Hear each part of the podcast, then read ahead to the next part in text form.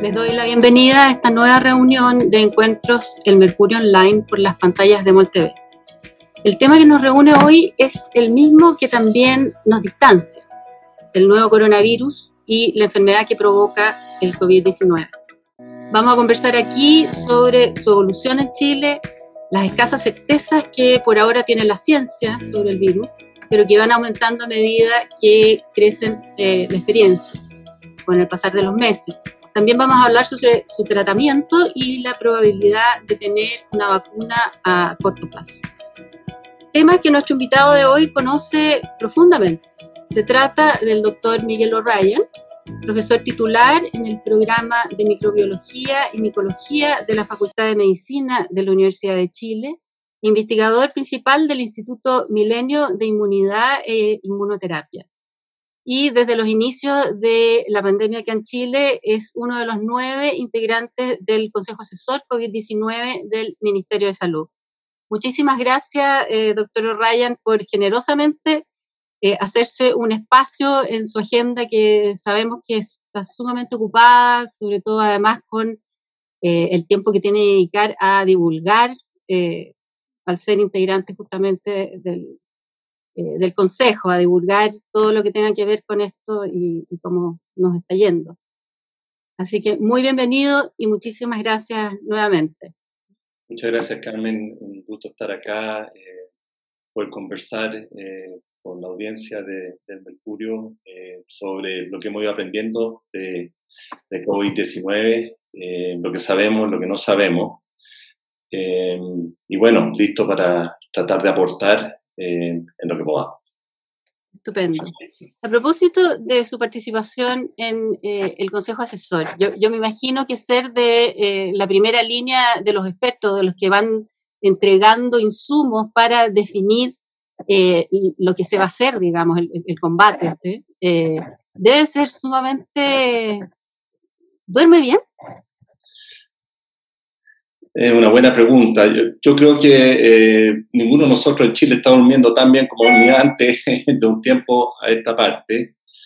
Eh, y, claro, yo, yo me incorporé al Consejo Asesor no del comienzo, fui invitado como en una segunda hora del, Consejo Asesor.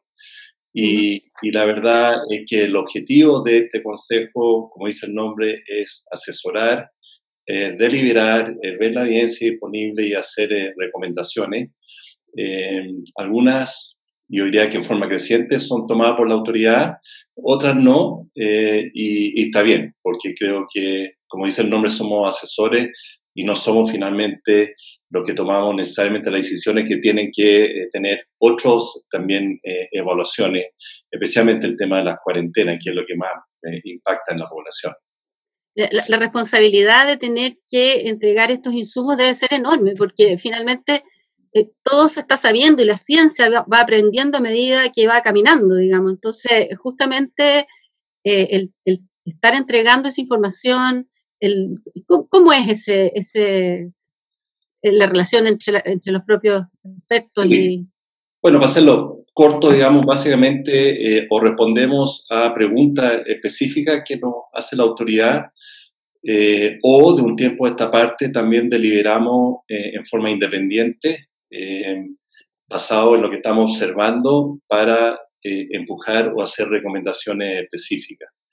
Eh, no estamos siempre de acuerdo, hay diferentes visiones, pero se da en un ambiente, creo yo, deliberativo, un nivel académico, y que creo que permite finalmente sacar recomendaciones que está plasmado en la página web que todos pueden mirar. Tiene una página web el Consejo Asesor, donde están todas las minutas, son más de 12 o 15 eh, de los diferentes temas que hemos tratado con la idea justamente de aportar en temas específicos, tan específicos como el diagnóstico, como la estrategia, eh, como la estrategia de, cuarentena, en fin. Eh, así que está todo plasmado ahí. Y pensando un poco lo que dijo el ministro Mañalich hace unos, unos días, que, que, el modelo se había desplomado como un castillo de naipes, yo me imagino la dificultad de tener que establecer un modelo cuando el traje eh, que tiene que ponerse, digamos, el país es en, un país sumamente eh, diverso, heterogéneo, desde el punto de vista geográfico, desde el punto de vista social. Eh, ¿Cómo, ¿Cuál ha sido la evolución de ese modelo? más que modelo, habría que hablar de estrategia, porque la verdad es que es, y si uno ve desde que se originó esta pandemia, cuando la estábamos recién mirando, eh, especialmente los especialistas, los infectólogos en enero, eh, y estamos viendo este reporte de aumento de casos de, personas fallecidas en, China, se nos vio inmediatamente a la cabeza lo que fue el SARS-1, el, el, papá de este SARS-2 que ocurrió en el 2003 que lo que aprendimos ahí es que efectivamente era un coronavirus que surgió también de animal, también de murciélago, eh, que fue altamente letal, una alta capacidad de matar a las personas con neumonía muy grave, 30%, hasta 30% de letalidad entre 10 y 30, pero que se quedó confinado en China, de tal manera que se logró parar ahí un poquito letal, pero no se extendió mucho. Entonces en enero estábamos mirando este pariente y pensamos que ir por allá pero la verdad es que al poco andar ya eh, hacia fines de enero, especialmente en febrero, empezó a salir de la frontera de China eh, y eh, empezó a ser una amenaza mundial. Que obviamente cuando ya llega a Europa y con los casos posibles en Italia, en España y después todo el resto de Europa y la expansión en Estados Unidos, es lo que llega finalmente a la declaración de pandemia mundial. Y Latinoamérica, entonces, incluyendo Chile, eh, empieza a mirar esto y creo que a prepararse de una manera bastante razonable. Yo aquí opino con una visión de Estado, no visiones políticas, eh, una manera razonable de empezar a ver primero cómo se iba a intentar contener la entrada en nuestro país, que era fundamental, porque algo que estamos aprendiendo, que este, este incendio que se producía en los países sin control estaba dado en buena parte porque las fuentes de entradas que llegaban de múltiples, yo lo llamo con diferentes bombas molotov que iban explotando al mismo tiempo, hacía muy difícil el control del incendio. De tal manera que aprendiendo de eso es que se inicia la barrera eh, de aduana para limitar la entrada de personas que puedan estar infectadas.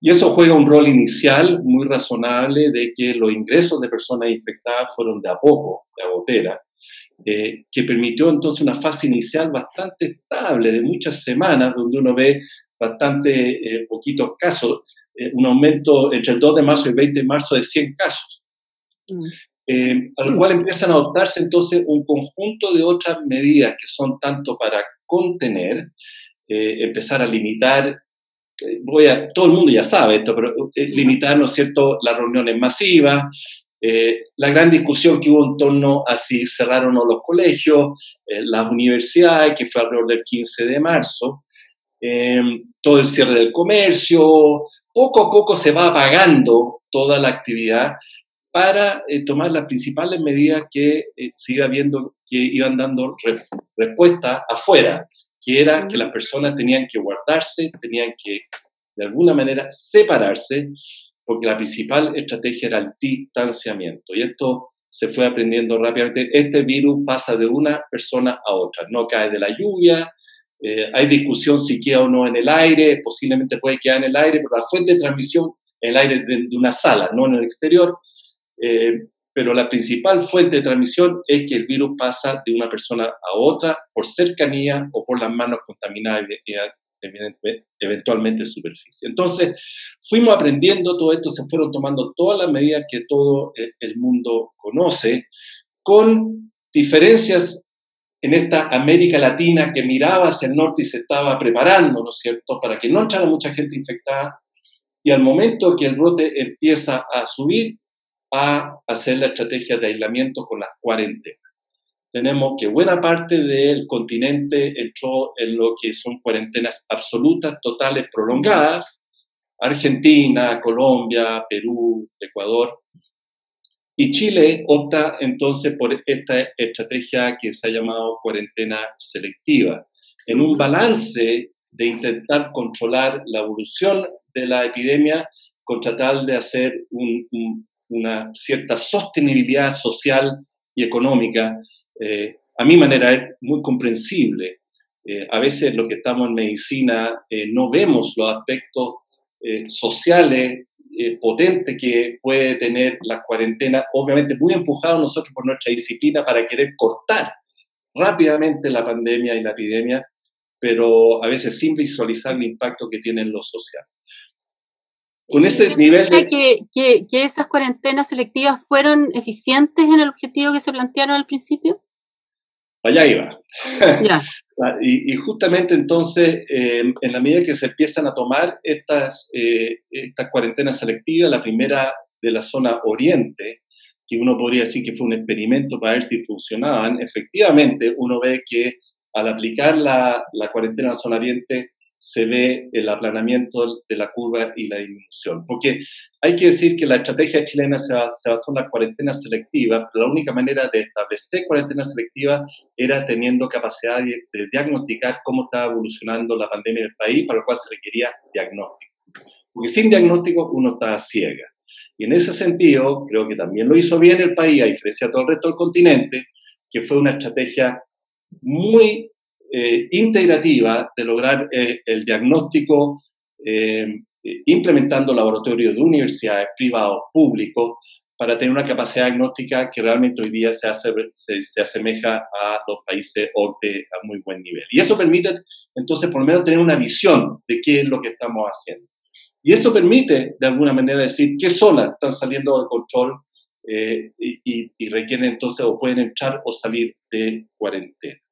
La tercera estrategia que fue clave y que nos diferencia de otros países de Latinoamérica eh, es prepararse para la saturación del sistema sanitario a través de una muy precoz adquisición de la, eh, el insumo fundamental que se vio que era necesario para salvar la vida, que eran los ventiladores mecánicos. Yo sé que se ha hablado mucho y se dice que se exagera, pero, pero la verdad es que eso era crucial.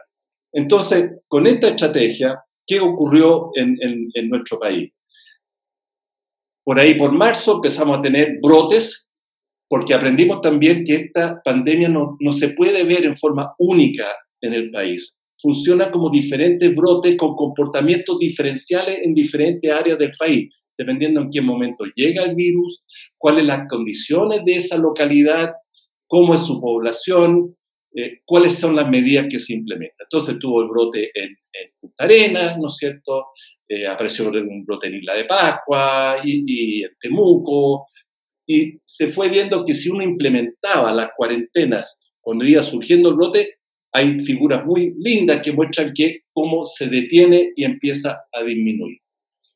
El gran tema, sin embargo, era si esto iba a funcionar en las mega en la urbe con gran cantidad de población, donde eh, el virus, eh, si empieza a diseminarse a muchas zonas diferentes de la urbe, podría ser muy difícil controlarlo eh, con, con, cuarentenas que pudieran llegar tardíamente. Y la verdad es que esto lo visualizamos ya en marzo, que el gran problema que se podía tener era que saliendo de la región oriente, de la región metropolitana, el virus se desplazara, que sabíamos que iba a ocurrir invariablemente, eh, era en, un momento determinado de tres o cuatro semanas a las zonas más densamente pobladas de la región metropolitana, como la zona sur, norte y occidente.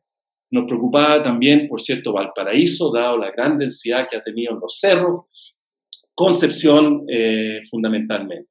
Y ocurrió, de alguna manera, eh, eso, que en la medida que el virus se desplazó de la zona oriente a la zona densamente poblada, fue de alguna manera perdiéndose el control eh, fino de eh, evitar el incremento de la curva que venía bien parejita con el control de la cuarentena en, la, en las ciudades más pequeñas donde sí se había logrado control. Chillán es un gran ejemplo, hay, hay muy buenos ejemplos, Osorno.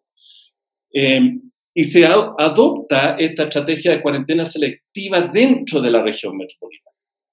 Em, y esa estrategia diría yo que más, no ha dado un efecto, un impacto eh, en lograr controlar la diseminación del virus dentro de la región metropolitana, porque iba saltando simplemente de una zona a otra y después volviendo a la zona que estaba en cuarentena y esto fue creciendo en la región metropolitana. Y eso tiene que ver por la movilidad, eh, cómo, cómo, funciona la movilidad dentro de la región metropolitana, del trabajo. De... Así es, así es. Y eso se ha ido demostrando, ahora se están visualizando a través de varios apps telefónicos cómo es la movilidad dentro de la región metropolitana, incluso en época de cuarentena, y se observa que todavía hay demasiada movilidad dentro de la región metropolitana.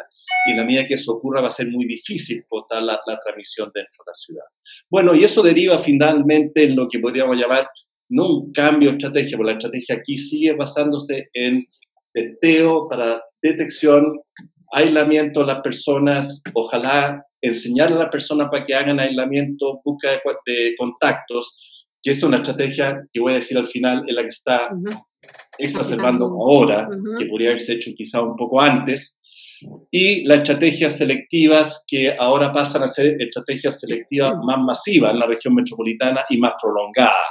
Empezamos a aproximarnos a lo que ocurrió en Wuhan, de alguna manera lo que ocurrió en otras ciudades europeas, donde las cuarentenas de las mega urbes tienen que extenderse más tiempo para lograr controlar eh, el brote y lograr eh, pasar una fase de eh, disminución.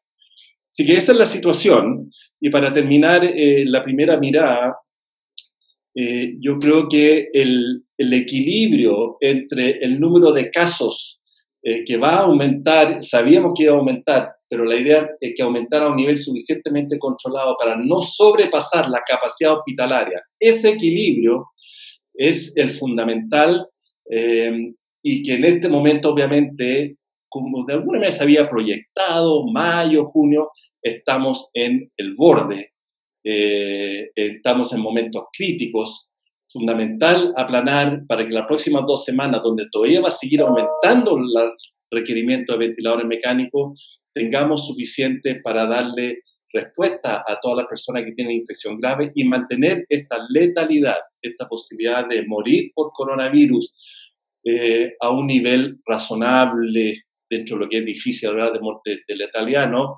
Pero un, nivel entre 1 y 2%, por lo menos en esta etapa de la, de la epidemia.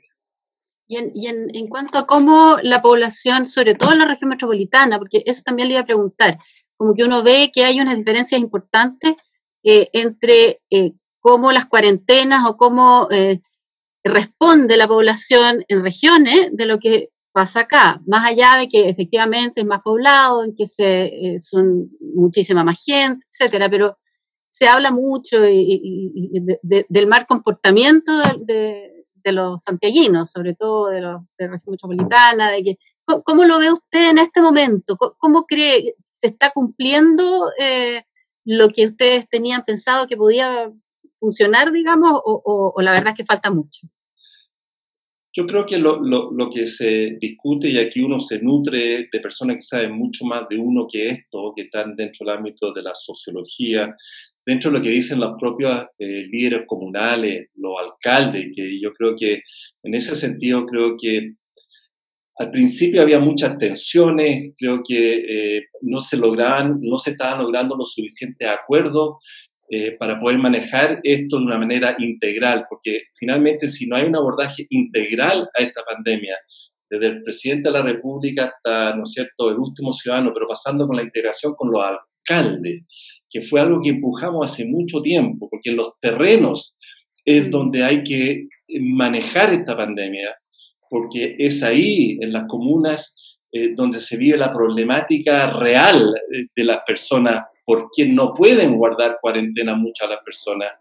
Eh, no es solo por irresponsabilidad juvenil, que es lo que se tiende a mostrar en la televisión, pero sabemos que hay situaciones de personas que viven en el día a día, que tienen que salir para poder comer, ¿no es cierto? y esa angustia uno también la vive. Entonces, eh, una cosa es proyectar una cuarentena general desde arriba. Yo siempre me pregunto, y, es una incógnita, ¿cómo diablos lo hacen en Argentina o en, o en, o en Buenos Aires? Llevan dos meses y medio y la siguen prolongando. Eh, porque están teniendo incremento de casos en, las barriadas, a pesar de estar en cuarentena total.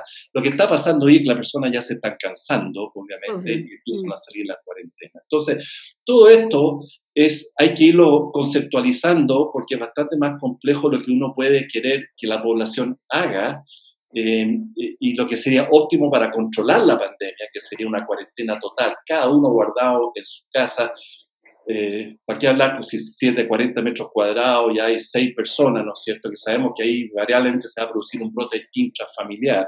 si no logramos sacar a, la persona infectada y llevarla a una residencia sanitaria. Entonces, toda esa complejidad de concepción creo que se ha ido ya, por lo menos, internalizando para tomar estrategias complementarias a la cuarentena. El gran incremento de las residencias sanitarias que hemos escuchado en estos días, que la hemos venido empujando también hace meses, y que las personas eh, sientan que ir a residencia sanitaria no es ir a un, porque hemos escuchado desde una cárcel a un campo de exterminio, como algunos de repente piensan, ¿no es cierto? Mm. Sino que es ir a un lugar donde muchas veces agradable, donde va a ser bien tratado, va a recibir alimento y va a poder la persona protegerse a él y a sí mismo. Y a eso agregar ahora lo que hemos empujado mucho también, que estamos hablando algo así como un comando territorial. Lo que tenemos que hacer en esta etapa es crear un verdadero ejército, un ejército entrenado de personas a nivel comunal y por eso escuchamos hoy día el ingreso al sistema de atención primaria de salud y todo el personal del sistema de atención primaria de salud, ¿a qué? A ir a las personas, ir a las casas, ir a los barrios, para ir a detectar a las personas que están con síntomas y que no quieren ir a hacerse los test por las razones que sean, mm. para tratar de que hagan el test o por lo menos para empezar a darle consejería de cómo hacer sus aislamientos, para ver en qué situación está, si es que no puede ser aislamiento para invitarlo a ir a la residencia, para que no resulte que hayan personas de edad que nadie supo que estaban infectados y que fallezcan en sus casas. Eso requiere ir a rastrillar los barrios. Y eso es lo que hemos propuesto. Obviamente es complejísimo. Eh, requiere mucho ¿Y hay suficiente gente que pueda hacer eso? ¿Hay, ¿Hay, la infraestructura humana como para...? Lo que nosotros le hemos pedido a la autoridad que hagan un plan. Obviamente hay que hacer un plan diseñado, coordinado y hasta donde sabemos se están reuniendo en, estos, eh, en esta instancia, en estos momentos, en estos días con los alcaldes para ver cómo desarrollar este plan, para hacer una planificación de los recursos que se requiere para llevar adelante este plan, porque esta es una estrategia que no es solo para hoy, esta es la estrategia que va a tener probablemente para los próximos seis, no ocho meses o hasta que tengamos una vacuna. Eh, personas, porque la única manera finalmente cuando salgamos de esta primera ola y baje el número de casos, esperemos ahora tenemos 5.000. En algún momento, probablemente aquí a uno o dos meses, va a bajar a 500 casos al día o 400 casos al día. Pero eso se va a mantener, se va a mantener en el tiempo y tenemos que ir, y la manera de mantenerlo es ir a detectar a las personas que se están infectando precozmente para que se aíslen. Si no logramos eso, va a ser muy, muy difícil, siquiera llegar a bajar a esos niveles de 400, 500 casos al día, que son casos que el sistema de salud permite manejarlo en el tiempo, con la idea de que en la unidad de cuidado intensivo, en vez de tener 1.500 personas, ¿no es cierto?, que están luchando ahí por, por sus vías, eh, tengamos todos los meses 100 eh, personas o 150 personas que están eh, con neumonía grave por COVID. Eso va a ser así por muchos meses más, si no hasta cuando tengamos la vacuna. Y, en, cuanto a regiones, como que uno a veces se centra porque ha sido muy fuerte aquí. Y en regiones como que uno ha visto que han logrado eh, manejarlo bastante más eh, flexiblemente el, tema. ¿Cómo, ¿Cómo, ven ustedes eh, lo que va a pasar en regiones, lo que está pasando ahora? ¿Viene nuevos brotes o van a haber regiones en que efectivamente van a tener brotes? ¿Qué es lo que dice la, la evidencia? La, buena noticia es que las regiones nos han mostrado que pueden hacer la pega y pueden controlar los brotes. Eso es, Tarapacá todavía está ahí en la pelea, pero la, gran mayoría de las otras regiones han mostrado que lo pueden hacer. Eh, también nos están mostrando que al bajar la guardia empiezan a subir los casos de nuevo. Eh, y si uno baja mucho la guardia, ese brote puede subir demasiado. Y, y, lo peor que le puede pasar al país, como tenemos un sistema integrado de salud, que empiecen a haber rebrotes importantes en diferentes localidades, porque por cada persona que van aumentando, van aumentando las personas que van a requerir ventilaciones mecánicas, y como estamos compartiendo todos, eh, pueden ir saturando el sistema por rebrote en diferentes regiones. Entonces, el mensaje ahí para las regiones es que hay que mantenerse en este sistema estricto de educación a la población de que saliendo de cuarentenas el distanciamiento, la mascarilla y el lavado de manos son ya parte de nuestra vida. Y así va a ser hasta que haya vacuna. Eh, o hasta que logremos, si es que no hay vacuna, una estabilización eh, en meses más eh, de un distanciamiento apropiado con un nivel bajo de infección manejable. Pero para eso tenemos que aprender todavía cuál va a ser ese nivel bajo de, de cuál va a ser ese nivel de distanciamiento y comportamiento que permita mantener este equilibrio. Por ahora, en regiones que no están en cuarentena, el mensaje es que tienen que ser estrictos durante todo lo que queda del año en el distanciamiento, en la mascarilla, para evitar los rebrotes. Si no, invariablemente van a ocurrir, como están ocurriendo ahora, en muchos lugares, no a gran magnitud, pero de ahí a que empieza a subir de a poco y se pegue salto, especialmente en, las ciudades más grandes, con más de 200, 300 mil habitantes, hay, hay, hay, hay un poco trecho. Así que hay que seguir cuidándose mucho. Y, yo, voy a decir, igual que los niños cuando van en, un viaje largo y le preguntan a los papás, ¿cuánto falta? Eh, ¿cómo, va a seguir esto? ¿Vamos a tener como una especie de día de la marmota en cuanto a cuarentenas, a salir, entrar durante hasta final de año? Eh, ¿Qué es lo que? Porque yo sé que es muy difícil definir algo ahora, porque va a depender mucho cómo se vaya dando, pero, pero más menos. Bueno, uno va aprendiendo claramente de los países que ya están en la, que nos llevan como un mes un mes y medio, básicamente, que es todo el hemisferio norte. Con la diferencia, sin embargo, que ellos entraron a sus meses calientes, a su mm. verano. Nosotros desde un comienzo teníamos la doble preocupación, o sea, el punto de vista bueno es que como veníamos después del norte, pudimos aprender de lo que les pasó a ellos, pudimos prepararnos mejor. Pero teníamos la carga de saber que nos estaba llegando a fines de verano, que íbamos a tener entonces que lidiar con este virus durante todo el otoño y que después se nos viene el invierno, cuando sabemos que en general los virus respiratorios, y este es un virus con comportamiento respiratorio importante, tienden a aumentar por diferentes situaciones epidemiológicas que tienden a ocurrir en invierno. Eh, dos de las fundamentales son, nos agrupamos harto más en invierno, pero uno diría, bueno, pero para este virus ya estamos en cuarentena, ¿qué más agrupado que eso, independiente sea invierno o verano? Y eso es verdad. De tal manera que en ese sentido probablemente no va a ser una gran diferencia, pero las temperaturas bajas pueden favorecer de alguna manera sobrevía, sobrevía de los virus en el ambiente un poquito más largo, que hace que eh, haya más virus eh, sobreviviendo en general. Y esa sumatoria de cosas hace que tengamos anualmente estos pics de virus respiratorio, influenza para influenza sincicial. Entonces, no sabíamos, pero de alguna manera presuponíamos que coronavirus iba a tener, de alguna manera, o podía tener este comportamiento. Y doble preocupación, porque la idea era, tratemos de controlar, controlarlo lo mejor que podamos antes de que llegue el invierno. Bueno, estamos llegando al invierno, lo tenemos más o menos controlado nomás. Más o menos viene en algunas partes malito por ahora en la región metropolitana y se nos viene el invierno ahora, eh, que podría ser eventualmente un factor eh, no positivo, por decirlo de alguna manera. Lo cual va a significar que tenemos que estresar aún más eh, nosotros nuestras conductas y posiblemente las medidas más restrictivas generales que son las cuarentenas, que eh, es posible que tengan que prolongarse más en la región metropolitana. Y, es probable que va, eh, salgamos y volvamos a entrar, que, fueran selectivas como en el principio. Es el, el, modelo que planteó Neil Ferguson ya precozmente cuando estaba en, el Imperial College, lo llamó algo así como song and dance o algo así, que era el aprete con las medidas de cuarentena cuando iba subiendo y, soltar las cuarentenas, ¿no es cierto?, cuando iba bajando. Y que fue un modelo, de alguna manera, yo creo que, porque no tengo muy claro todavía de dónde eh, fue la ideología del modelo chileno. Yo, yo debo decir que yo con algunos colegas habíamos planteado, basado en el modelo de Ferguson, que a lo mejor era razonable implementar este modelo, no de cuarentenas eh, masivas prolongadas por meses, sino que la posibilidad de eh, cuarentenas eh, a lo mejor sí más intensa inicialmente, pero cortas, para después pasar a este modelo de cuarentena selectiva de entrada y salida.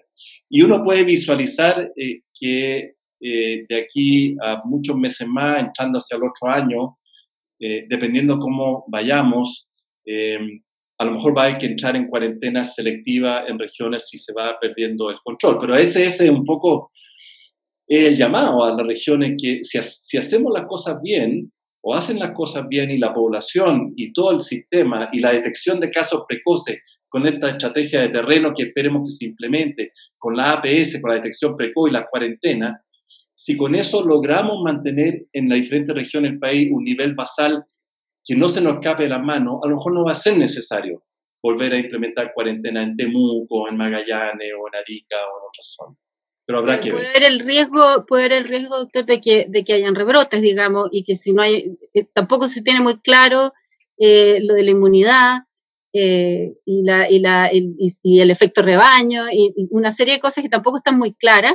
entonces es difícil, me imagino yo. Yo creo que es verdad que eh, nos falta claridad absoluta, pero la verdad que en general en ciencia, medicina y epidemiología no tenemos claridad absoluta de nada y no tenemos que manejar eh, muchas veces con eh, el conocimiento que tenemos hasta el momento y tomar decisiones con un nivel de incertidumbre que es, son diferentes niveles de incertidumbre. En ese sentido, yo creo que sí hay algunas cosas que razonablemente uno puede decir en cuanto a la protección y a la inmunidad, eh, que permite avisorar un poco eh, cuál es el panorama futuro, por ejemplo, de personas infectadas. Hasta ahora llevamos más de 6 millones de casos en el mundo, con una proliferación de publicaciones nunca visto eh, en mm. torno al tema. Y si bien inicialmente, a mi manera de ver, se malinterpretó alguna serie de Corea donde describían 60 o 70 personas que, cuya PCR en la evolución de su primo infección se hizo negativa y después se hizo positiva, que se interpretó como que eran reinfecciones, entonces que el virus podía no estar confiriendo protección, lo que se habla inmunidad o inmunidad protectora. La verdad es que reevaluaciones sugieren que no eran probablemente reinfecciones, sino que una alteración de la detección de PCR que de repente salen positivo o negativo por diferentes factores. Y la verdad es que luego de 6 millones o más de casos, uno no lee que haya reportes significativos de personas que hayan tenido una primera infección documentada significativa, se haya sanado y haya vuelto con una segunda infección, al menos significativa, suficiente, siquiera para un reporte. Que alguien haya escrito hasta ahora, mire, estuve hospitalizado, me fui para la casa y un mes después caí de nuevo con una infección moderada grave. No hay ningún reporte.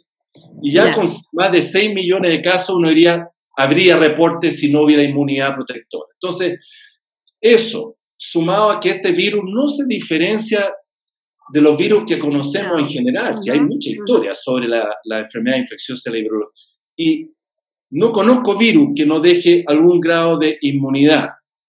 La pregunta es, cuál es la magnitud y extensión de esa, inmunidad. protectora, mirando a futuro. ¿Y qué sabemos a la fecha? Sabemos que en estas primeras olas a nivel mundial el porcentaje de la población que se va a infectar es relativamente bajo. Eh, probablemente las cifras sugieren en algún lugar entre el 5 y el 10%, a lo máximo 10%. Si es, estamos pensando que en Chile, en este momento, llevamos 100, eh, un poco más de 100.000 personas detectadas. Vuelvo a insistir, detectadas. La pregunta es cuántas personas entonces están realmente infectadas. Hay una estimación que por la capacidad de testeo que se está haciendo en Chile, que es alta, la subestimación de la infección real puede ser en algún lugar entre un 20 y un 40%. No un 100 ni un 200, sino un 20 o 40. Entonces, es posible que en vez de 100.000 sea 150 mil personas las que estén eh, con infección sintomática en este momento. Si le sumamos eso a este grupo de personas que a lo mejor están infectadas con muy pocos síntomas, que no sabemos cuánto es, aunque multipliquemos eso por dos, llegaríamos a 300 mil. Eh, con una población de 17 millones de personas, estamos bastante bajo el 3-2% de la población, bastante bajo, infectada en esta primera ola. Eh, uno podría decir, bueno, esto se podrá duplicar o triplicar de aquí hasta que eh, bajemos. Sumando y sumando, no vamos a llegar a un porcentaje de población más del 5 o 8% infectado en esta primera ola. Entonces, un buen porcentaje de la población todavía va a estar susceptible a infectarse en, en, el futuro. Y eso también más o menos lo sabemos. Sabemos que las personas infectadas probablemente casi con seguridad tienen un cierto grado de protección contra reinfección. No sabemos si esa reinfección es completa, es decir, no tiene ninguna posibilidad, aunque se ponga el virus, de reinfectarse y él ser una persona nuevamente contagiosa, que es importante. O si de frentón no tengo ninguna posibilidad de que el virus vuelva a entrar porque mi sistema inmune lo va a atajar completamente. O el virus va a entrar, lo va a atajar parcialmente, y, pero voy a tener síntomas poco... Un resfrío. Todo, ese tipo de relaciones sabemos que ocurren en diferentes virus. Unos son más potentes que otros en cuanto al sistema inmune. Entonces, la magnitud de la protección que va a tener el virus futuro en cuanto a inmunidad no lo sabemos y tampoco sabemos cuánto va a durar la inmunidad, pero en general uno puede decir que las infecciones dejan inmunidad de por lo menos un año, dos años, tres años o más. Mm. Los virus, lo único virus que hay que estar cambiando la vacuna todos los años son porque los virus cambian mucho. ¿Y eso no, no, hay riesgo ahora de, de, una mutación de este virus? No se ha visualizado particularmente en los coronavirus, son típicos virus influenza, y por eso el virus influenza tenemos que cambiar la vacuna todos los años, porque sus genes se mezclan mucho entre los pájaros, los cerdos, los humanos, entonces va cambiando mucho. Para coronavirus, hasta ahora, no es un virus que pensemos que vaya a estar cambiando y haya que estar cambiando una vacuna todos los años o que si yo me infecté con un coronavirus, de aquí a dos años puede llegar otro diferente y que me cause de nuevo la infección grave. Muy probablemente eso no va a ocurrir. ¿Qué otra evidencia tenemos sobre la inmunidad? Para terminar el concepto de inmunidad, sabemos de modelos eh, de simios, de baboons, eh, que se comportan bastante similar al ser humano en cuanto a la infección que desarrollan, el daño pulmonar. Eh, aquí así han hecho experimentación animal cruda, pero la han hecho. Y cuando los simios son infectados por coronavirus y se mejoran, los reexponen al, corona, al mismo coronavirus un mes después, esos simios no se infectan, de tal manera que están inmunes.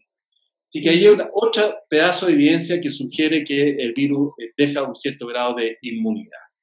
Así que con todo eso es que de alguna manera uno se forma la película de cómo este virus va a marchar en equilibrio entre las personas que se han infectado, que pueden tener un cierto grado de protección, las personas que no están infectadas, el distanciamiento que vamos a tener que mantener finalmente para que en los próximos meses, hasta que tengamos una vacuna, logremos mantener este virus a un nivel por lo menos manejable eh, y que permita eh, que las, las unidades de cuidado intensivo se vayan desaturando, ojalá pasando todo este momento crítico de ahora para poder manejar a un número controlado de pacientes que van a seguir ocurriendo con infecciones graves. ¿Y, qué se puede esperar para el segundo semestre? Yo sé que no es Zulma, pero... Sí, eh, aquí uno corre el riesgo de caerse, pero bueno, la verdad es que no sería la, la, primera vez que uno tiene que decirse, pero uno puede razonablemente, basado en qué, basado en lo que uno ha visto, lo que ha ocurrido en el hemisferio norte, basado en estos conocimientos, eh, es que lograr, logrando controlar el gran brote epidémico que tenemos en la región metropolitana, eh, con la medida que se, están, eh, la cuarentena que va a tener que prolongarse, todo lo que tenga que prolongarse para lograr estabilizar y bajar las curvas, con la medida que se van tomando en las comunas, con el trabajo de los alcaldes, la APS, los municipios, para ir a atacar a las comunas que le está costando más por motivos sociales, un conjunto de motivos, realmente lograr ir bajando si logramos probablemente post invierno, yo creo que vamos a tener que ver qué pasa en junio y julio, uno podría esperar que empiece a aplanarse y a bajar eh, de alguna manera la curva de nuevos casos hacia, entrando hacia agosto, empieza a haber más sol, si juega algún rol eh, el que haya más sol o no eh, en disminuir los casos, vamos a irlo viendo hacia septiembre, entonces uno podría esperar que hacia septiembre octubre vayamos teniendo una situación más controlada Pero yo vuelvo a insistir, en la medida que todos en el país nos demos cuenta que esto nos cambió un poco cómo vamos a tener que interactuar por un buen tiempo. Mm. Por un buen tiempo. Porque si volvemos todo a los malls, los malls es lo que se usa, digamos, un poco como fetiche, digamos, en esto, como el mal, no, no el mal, pero de, la aglomeración de las personas. Ni hablar de los estadios de fútbol, que, que no hay ninguna posibilidad, de tener un mayor control, de tener 20.000 o 30.000 personas juntas. Eh, eso probablemente va a tener que esperar a una vacuna. Mm, probablemente. Y pasando a los tratamientos, ¿qué tratamientos se están haciendo hoy en los hospitales chilenos? ¿Existe algún protocolo de tratamiento para las personas que, que entran con la enfermedad? ¿Y qué tratamientos la ciencia ha visto que funcionan o que no funcionan? Sí, bueno, eh, yo debo decir que hay, colegas médicos que pueden hablar con mucho mayor propiedad que yo de los tratamientos que yo no estoy metido en este momento, a pesar soy infectólogo pediatra.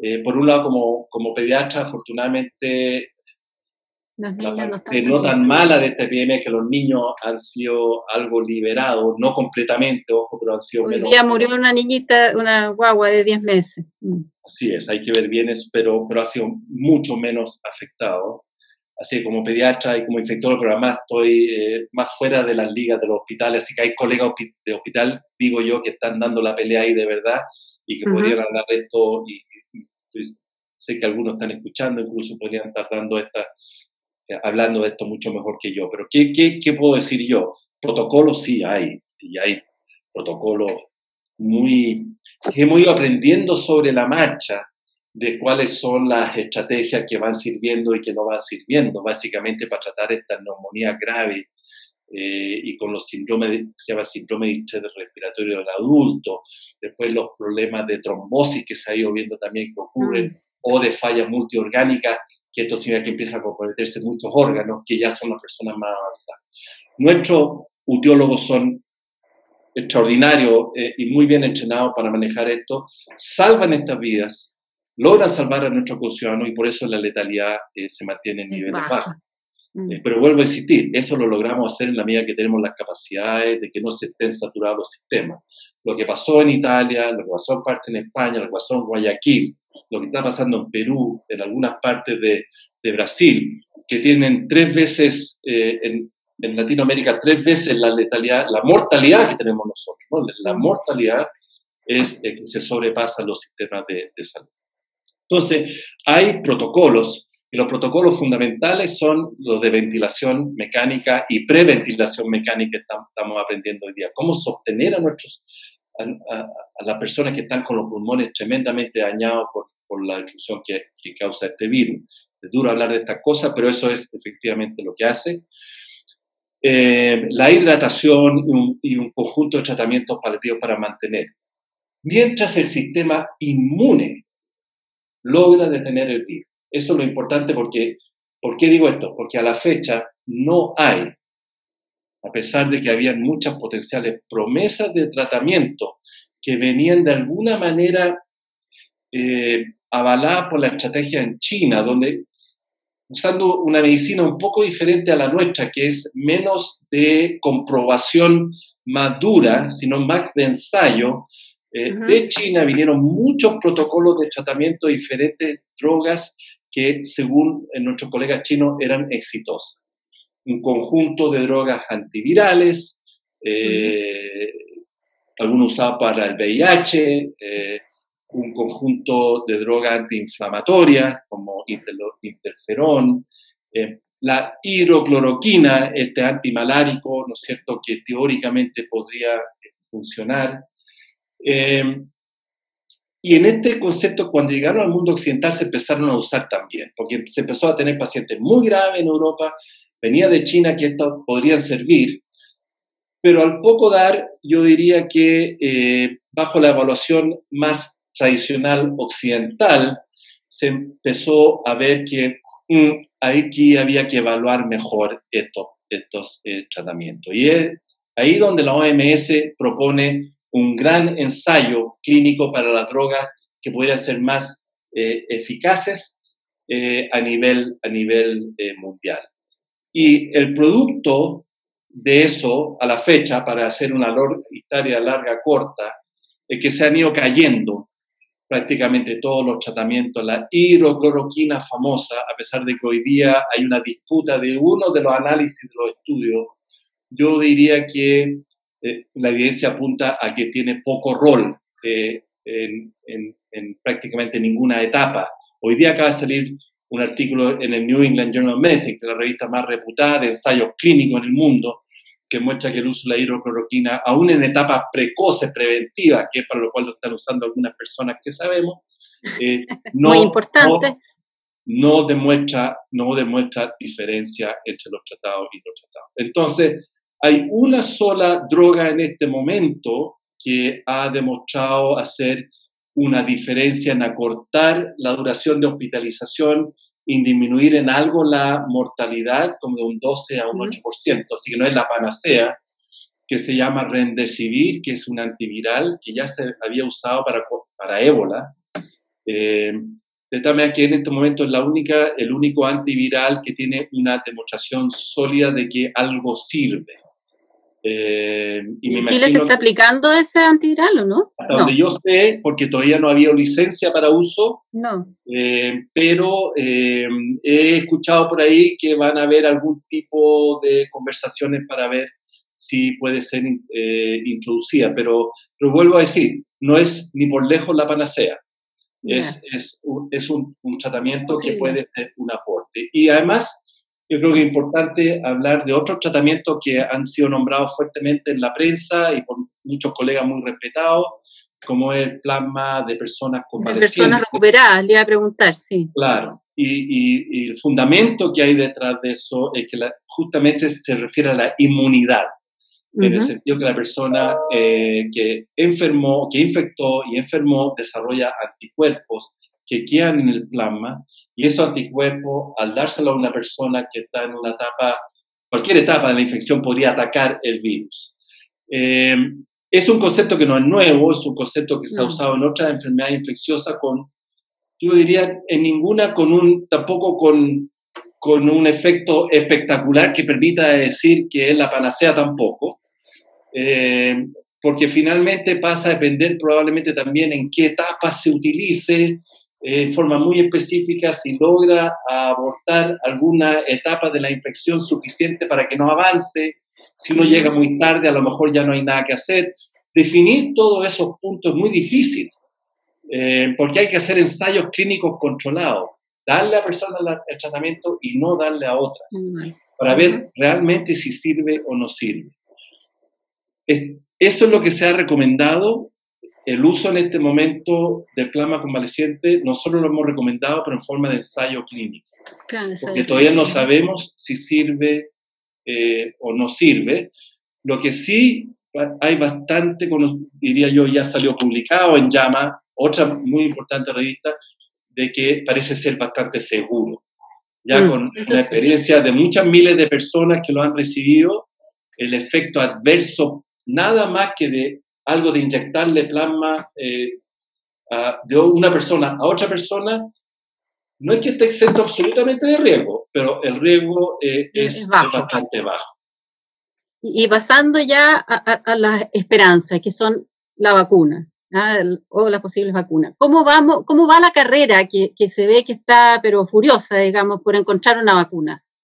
Sí, bueno, ha sido absolutamente impresionante. Eh, yo hablaría de los esfuerzos para el desarrollo de una vacuna más que una carrera, porque la verdad esto no es una carrera en el sentido que la carrera tradicional de que el que primero llega se lleva todo el premio. Y eso... Ojalá, ¿o no? Yo diría que a diferencia de eh, el, aspecto comercial, que es real, es que cuando hay peleas de los grandes productores de vacunas, llegar primero significa que voy a tener un mercado eh, más coaptado hay mucha claridad de que eh, no hay ninguna eh, industria o casa comercial o, o farmacéutica que sea capaz de fabricar. Que por, sí solo sea capaz de fabricar, de demostrarse que la vacuna eh, es efectiva lo suficiente que se requiere para el mundo. De tal manera que, más que una carrera, yo diría que hay esfuerzos múltiples en paralelo Y la carrera está por sacar un producto lo más rápidamente posible para salvar el máximo de vida eh, posible. Eso efectivamente es la carrera.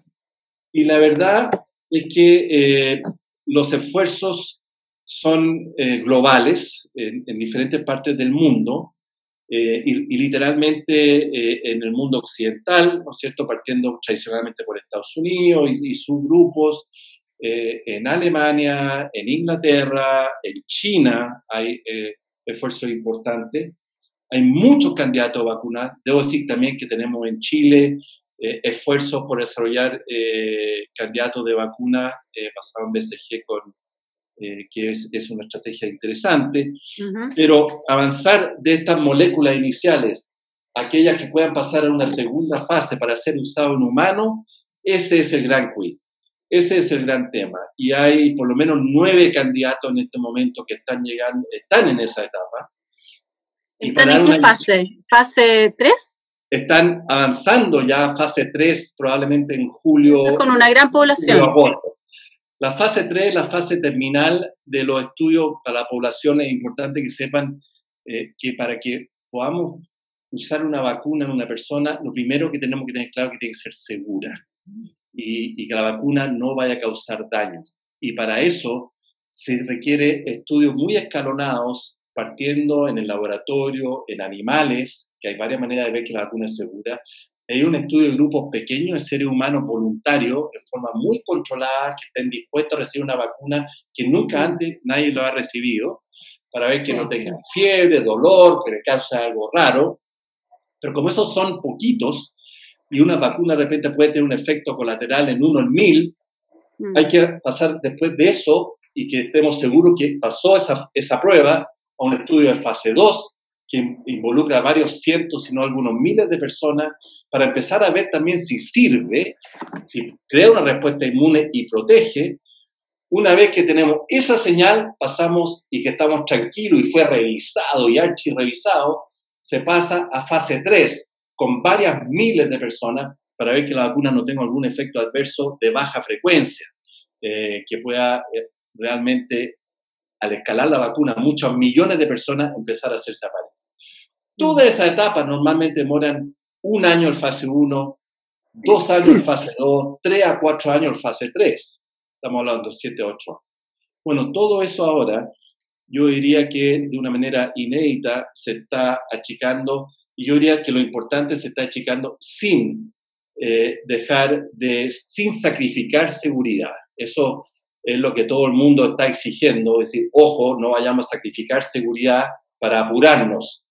Eh, y eso es lo que se está haciendo mucho escrutinio. Y tenemos entonces con esta, yo la verdad que me ha sorprendido lo que se ha ido acortando, mm. porque yo ponía la mano al fuego que menos de un año y medio de desarrollo lo veo muy, eh, casi imposible. Ahora está hablando de un año. Menos de un año yo ya diría que creo que redunda en algo que no me parece posible. O sea, estaríamos hablando 2021, finales de 2021. Estamos hablando 2021, si todo anda bien. Y todo anda bien del conjunto de lo que hablamos, diferentes plataformas de vacunas que hay, porque una vacuna cuyo objetivo es producir inmunidad protectora eh, puede tener diferentes componentes. La, el componente tradicional más conocido es usar o un virus, coronavirus muerto, está toda su estructura proteica que va al sistema inmune lo reconoce, pero el virus está muerto, así que no puede hacer nada, pero el sistema inmune lo reconoció porque lo metí por la sangre y está listo para reaccionar cuando venga el verdadero coronavirus.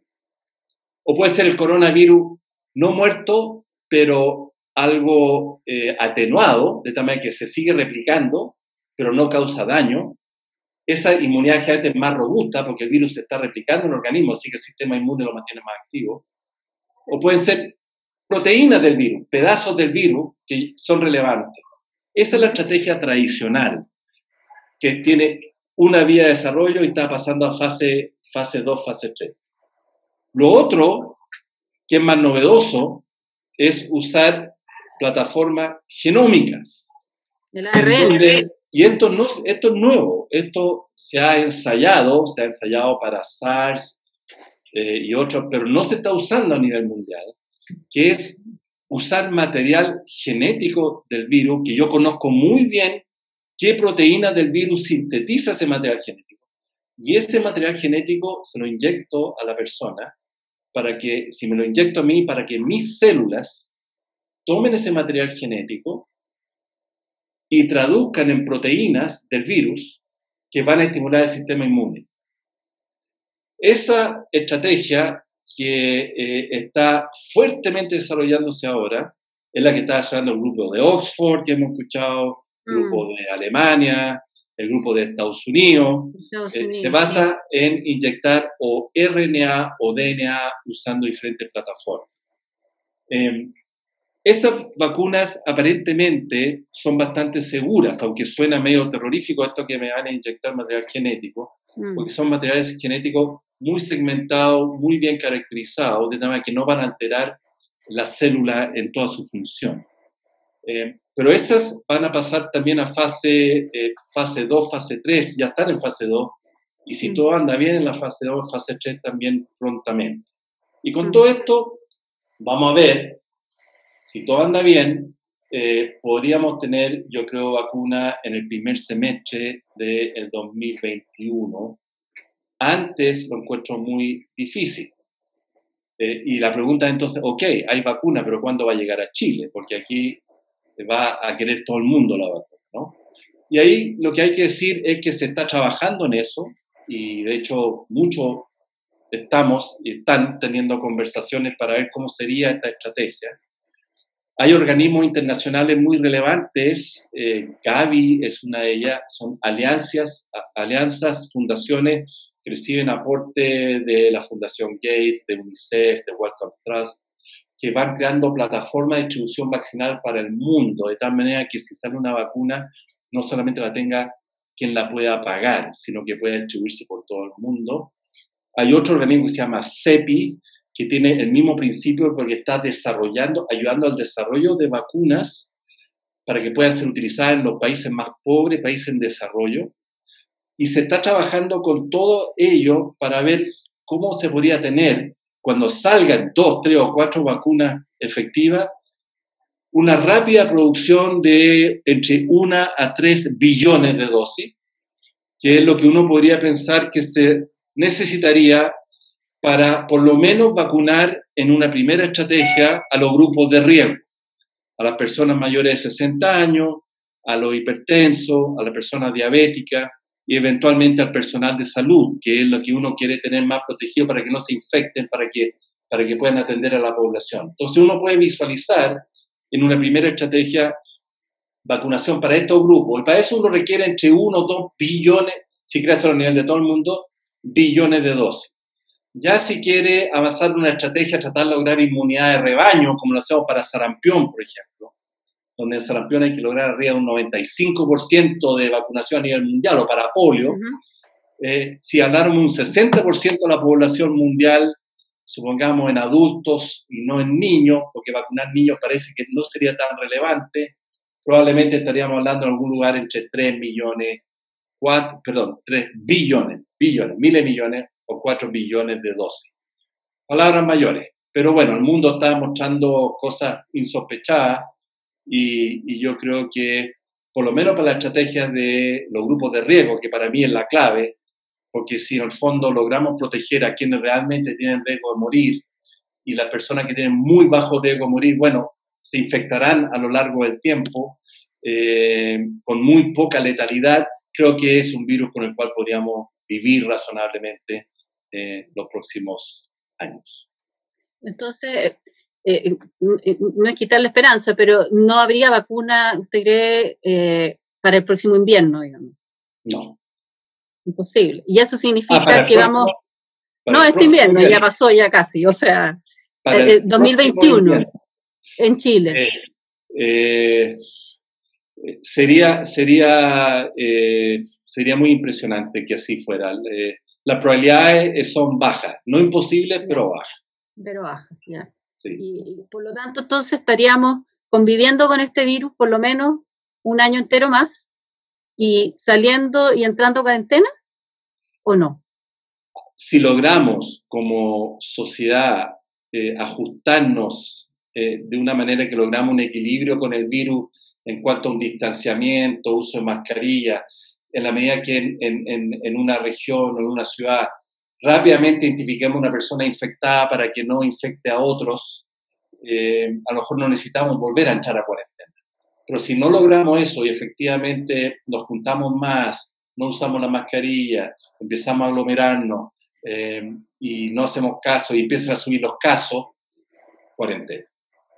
Entra, sale, entra, sale.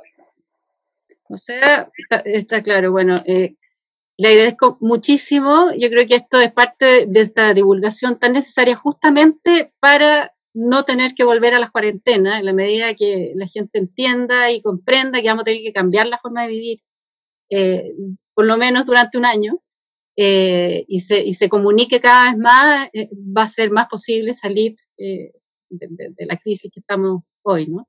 Así que le agradezco muchísimo su tiempo y, seguramente vamos a seguir conversando y lo vamos a ver en los canales también, eh, divulgando todo esto. Muchas, muchas, gracias. Muchas gracias. Eh, quizá el mensaje final a quienes están escuchando. Eh, en este momento hay que estar, sí, preocupados y ocupados. Estamos en los momentos críticos. En la medida que hablamos ahora, obviamente si uno fuera a las clínicas o a los hospitales, vería, eh, y creo que muchos que han estado ahí verían que la situación es crítica, eh, pero, pero también eh, el mensaje de razonable esperanza, ¿no? no de una mágica esperanza, sino de una razonable esperanza que este virus lo podemos controlar. no está descontrolado en la región metropolitana, hay visos de que estamos controlando, no, no está descontrolado aquí, no hay un fracaso estamos eh, iniciando a controlar, pero tenemos que hacerlo mejor. Eh, y que eh, esto nos va a acompañar por bastante tiempo, pero vamos a tener que aprender a convivir y la vida, vamos a poder convivir y, pasarlo bien y tener afectos y, probablemente volver a nuestra actitud, digamos, de, de cercanía eh, con los resguardos en un futuro, pero tenemos que controlarlo eh, en este momento. Y ese es el mensaje, por favor, para, para todos quienes están eh, escuchando. Muchas gracias por la, por la atención. Gracias. Muchas gracias, doctor. Gracias, bueno, muchas gracias a todos los que estuvieron hoy con nosotros. para próximas charlas de encuentro pueden ir al sitio web, que estamos siempre innovando y generando nuevas eh, reuniones para ustedes. Muchas gracias y, y buenas tardes. Buenas tardes.